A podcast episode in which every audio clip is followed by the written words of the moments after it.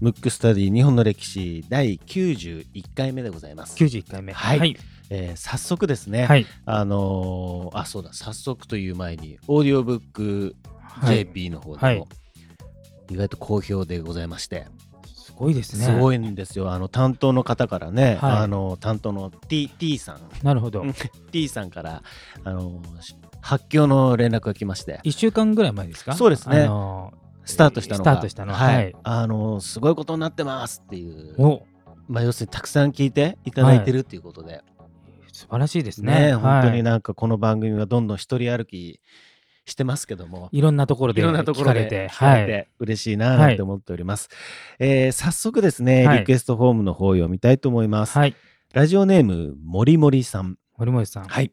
えーリクエスト人物出来事は、トンデン兵の話、もしくはクラーク博士。はい広瀬さん、文吾さん、はじめまして。私は京都在住の30代女性です。はい生まれは北海道なのですが、その後東京で9年過ごし、今年京都に移住しました。はい京都に引っ越してきて30代半ばにしてようやく日本の歴史に興味を持ち始めたところに、この番組に出会いましたと。はいいい出会いですね。いいですね。うん。この番組の趣旨通りですね。そうですね。はい。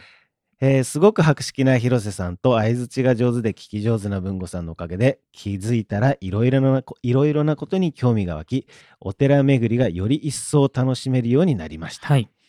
私からのリクエストは生まれ故郷北海道に関する歴史ということではい。トンデン兵について教えていただきたいと思っています。幕末から明治維新にかけての話をたくさん聞かせていただきそろそろ北海道も歴史の仲間入りをしてもらえたら嬉しいなと思いましたので、はい。人物で言うとクラーク博士興味あります。もしかしたらトンデン兵とは全然関係ないかもしれませんが、えー多分何を話しても楽しく聞ける気がします。はい。雑談脱線もりもりでお話ししてほしいですなるほとど。だから森森さん森ですね。森さんですね。えーあとですね、すごく、すごい余談ですが、はいお二人のトークの後に入るコマーシャルのような、ムックムックラジオだべみたいなコールも可愛らしくて大好きですと。これ多いですね多いんですよ。あのーこれはね、あの、はい。ムックムックラジオっていう、はい。まあ、ポッドキャストレーベルですけども、あの、まあ、僕がやってますけどね。あのーそれのサウンドロゴなんですね。はい。だから、ね、本当にね、木魚をね、僕は文吾が叩いてんだよね。叩いたんですよ。うん。叩いて、うん。僕が最初仮声っていうんですかね、はい。あのムックムックラジオだべなんて言いながら、はい。あのー収録ブース、はい。レックブースに入ってはい。もうポクポク叩いてましたから。へえ。ね。あれねで皆さんちょっとまさか自分で叩いてるとは思ってないですよね。はい、あれは僕が叩いてますはいよねなるほど。そう。でね本当にいいですっていうねあの、はいこの女性の声は誰ですかとかね。よく来ますよねリクエストで。はい。だからすごく嬉しいななんて思いながら、うん。あとねそううん。この方、はい。森森さん。えーっとですね、まあ、京都ですから、はい。公開収録を京都で開催してほしいですと。はい。できればどこか歴史に名を刻んだお寺とか、はい。まあそのお寺が関わった出来事とかも聞けたら楽しそうだななんて。なるほど。うん。いいですね。ボランティアなどで協力させていただきたいですと。もうぜひぜひ協力していただきたい。ぜひぜひとうことでねうん。あの森森さん、あのご連絡いただければ。連絡お待ちしておます待ちしてますということで、はい。ということでですね、まあちょっと前置きというか、リクエストのはい文面がね、今回盛りだくさんだったので、ちょっと長くなりましたけども、うん。まあ戻すと、話を戻すと、トンデン兵の話ということで、はいじゃあ今回はリクエスト通りでいきましょうかいきますか。はいトンデン兵とまああの時間があればクラーク博士、はい。もうちょっとやりたいなといいですね。僕もね、だから北海道ですからね。そうですね両親がそうです。北海道あのー僕の両親が北海道なんですよ。うんうんで、僕とか僕の弟はもう、うん室蘭で生まれてますから。あなるほど室蘭市立病院ですよ。なるほど最近僕もね北海道行ってましたから、ね月一で行ってましたから、うんちょっと僕もねここはやりたいなと思っていいですね。確かにうんなんかお店でトンデンって店あるもんねありますね。うんうんそのトンデン兵のから取ったんだと思うんですけど、はい。じゃあ行きましょうか、トンデン兵。ちなみにトンデン兵って何か分かります？僕はね、うんあの、名前だけは知ってる。なるほ。ど中身今ねちょっと見たらうん。あ兵士だったんですそうあねみたいな。の開拓し農業をやりながらうん。兵士もやるっていううん。やつなんですけど、うん。まあ、そもそもはい。北海道って、うん。あのアイヌ人が住んでたんですよ。はい。多分皆さんもご存知だと思うんですけど、はい。だから北海道の地名ってほぼアイヌ語でそうですね。当て字になってるんですよね、うんうん。漢字が当てられて。そう。でそこに、うん。要するに今のなんつうの大和民族っていうかね、はい。に日本人、はいはい。まあアイヌ人も日本人なんですけど、はい。が後からこう行った時うに、ん。あのーもう一つあの大国がはい。すぐ近くにあるんでね、うんうん。ロシアが、はい。あそこを守るって意味合いもあったんですよ。なので、うん。あそこっていうのは、えーほ本州の人がはい。移動して住み着いて今の北海道の人たちがうんうん。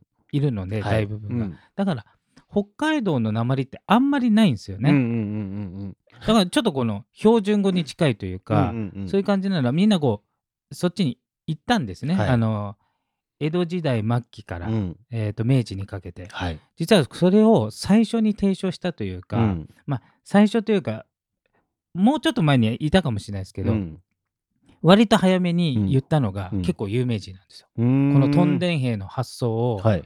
言ったのが、もう文庫でも知ってるしかも幕末の中でも一二を争う有名人がそういう構想をしたわけですよ。これは質問あれですよね。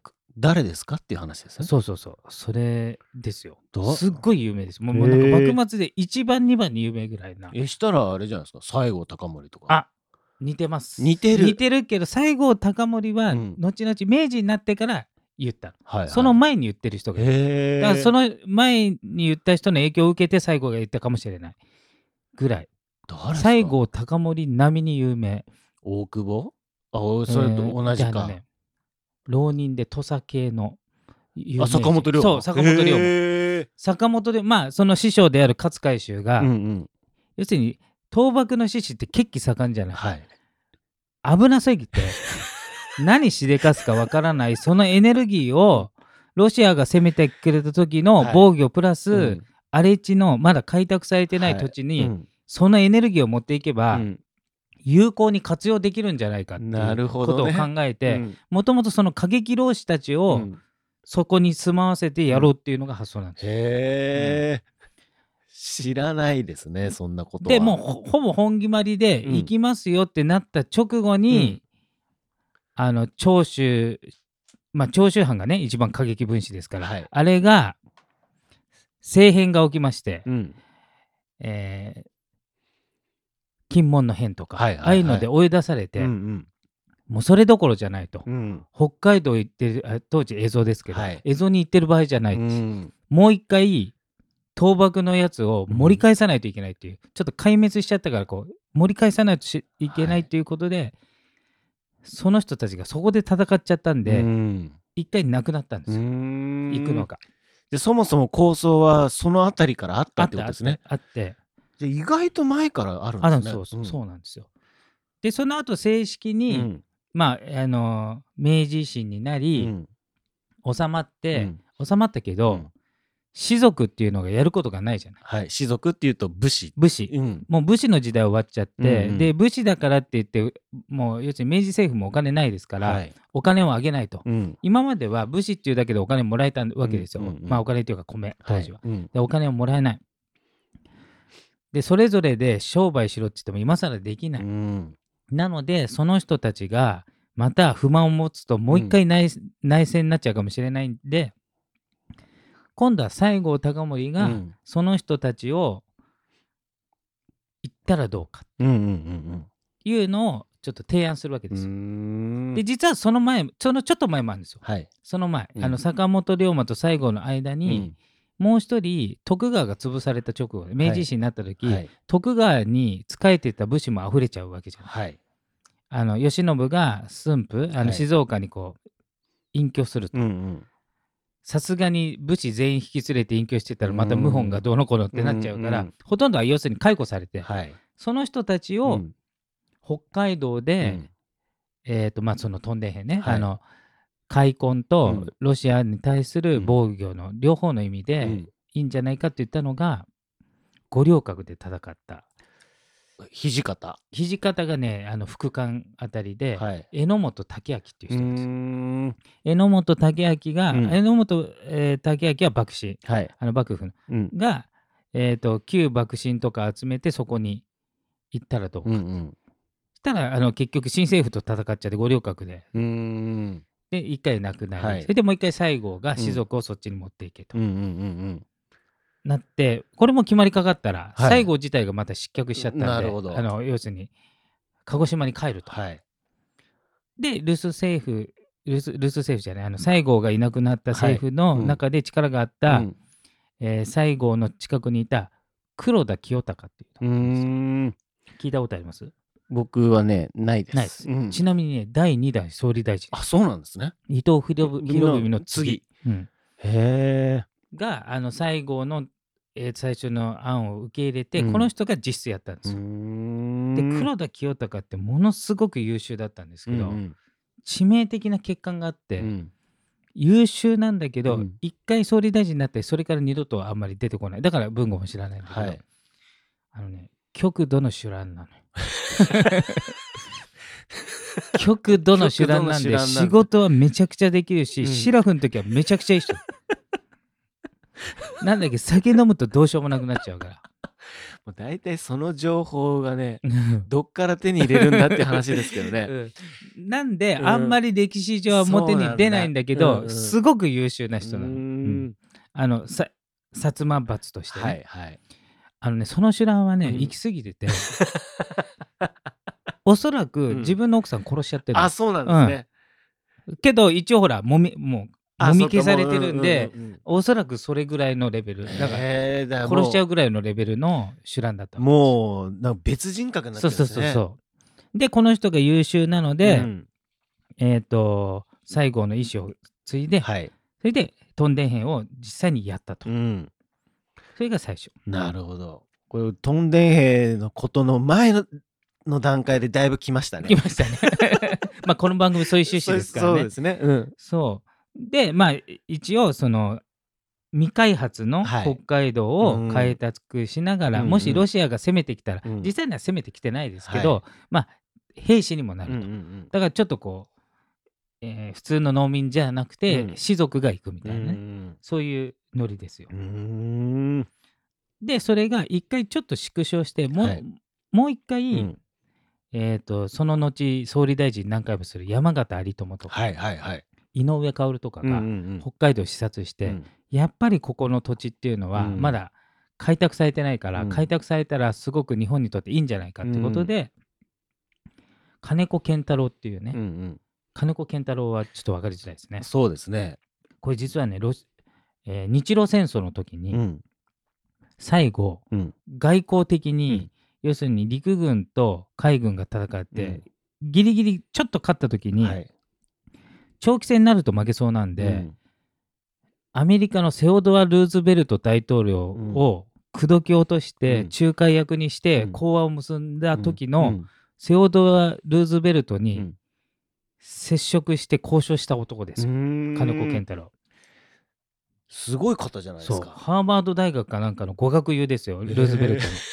だから友達同士だから、なんとか日本が有利なようにしてくれっつって出てきた。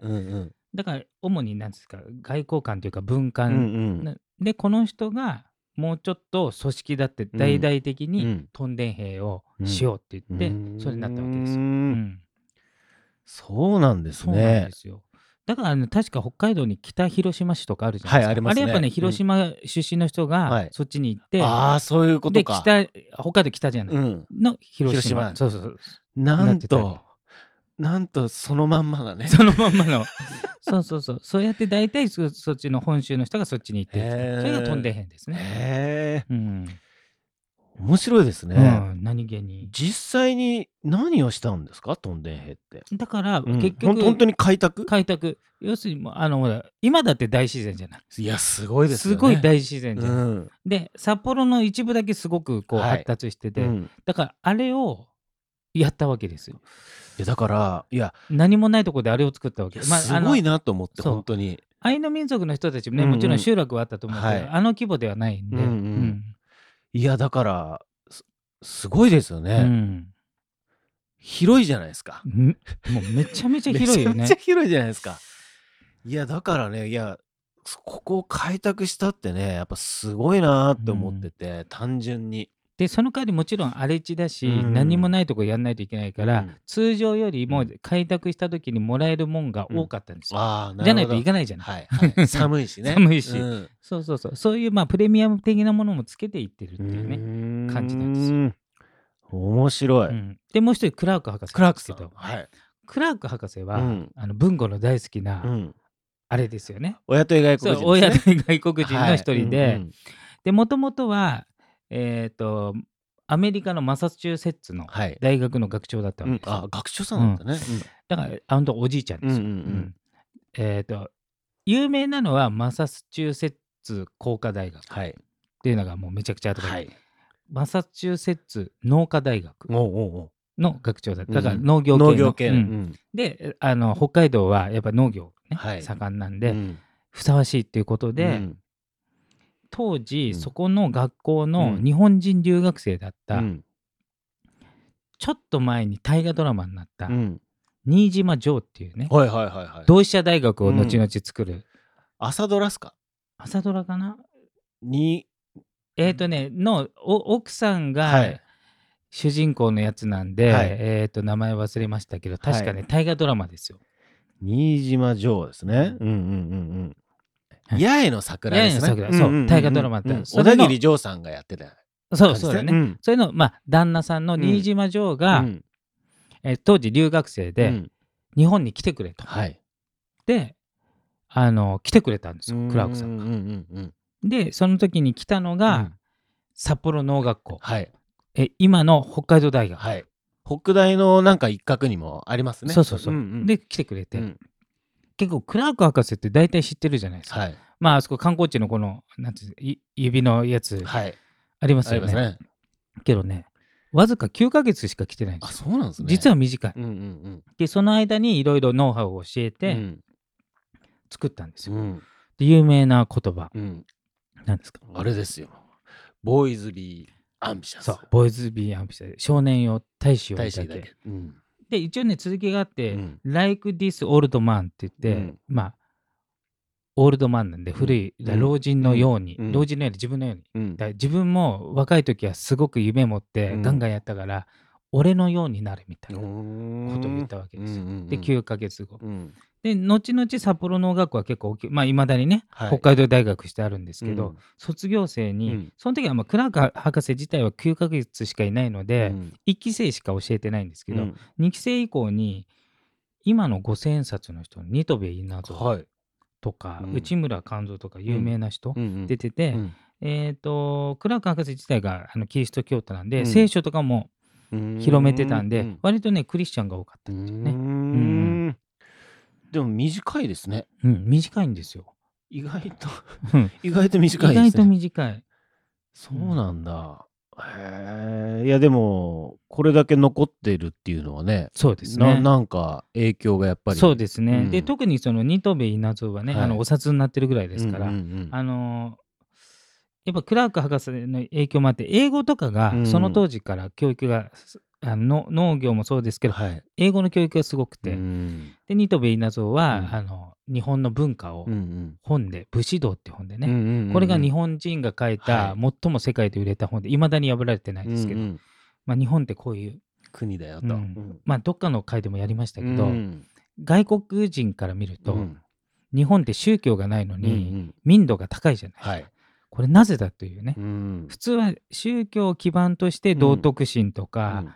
いろんなものを身につけるけど、日本はないのになぜあんなにいいんだと。その疑問に答えるべく、うん。武士道って本で、うん。昔から日本人はこれを大事にしてきましたよっていう、うん。宗教ではなくて、っうんうん。ていう本です。へえなんか今日は2つやりましたね。二つやりましたね。もうもりもりさんのもりもりにしました。もりもりにね。はい。まあトンデン兵からのクラーク博士っていうね、うん僕も北道海道行った時あのクラーク博士の銅像の前で、うん。あの写真撮りました。撮りました。あのね 僕もね、うん。撮りました。そうです。結局撮ってんじゃないかっていうね。ねえ本当に。いやー、うん。そうなんだ。いや森森さんどうでしたかね、はい。ちょっとまあ今回はねあのリクエストにまあお答えしてというね。そうですね、うん。多少脱線もしながら。はいやってやりましたきましたので、はい。あのぜひですねあの北海道に行かれた方は、はい。まあ北大行ってね広いですからね、うんうん。すごく心地いい場所でもありますのでそうですね、ううん。んあのクラーク博士と一緒に写真なんて撮ったらいいいいと思いますね。ね いいんじはい。ゃないでしょうか、えー今回のテーマは「トンデン兵」でした。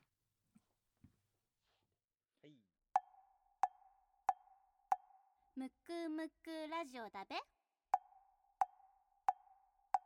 むくむくラジオだべ？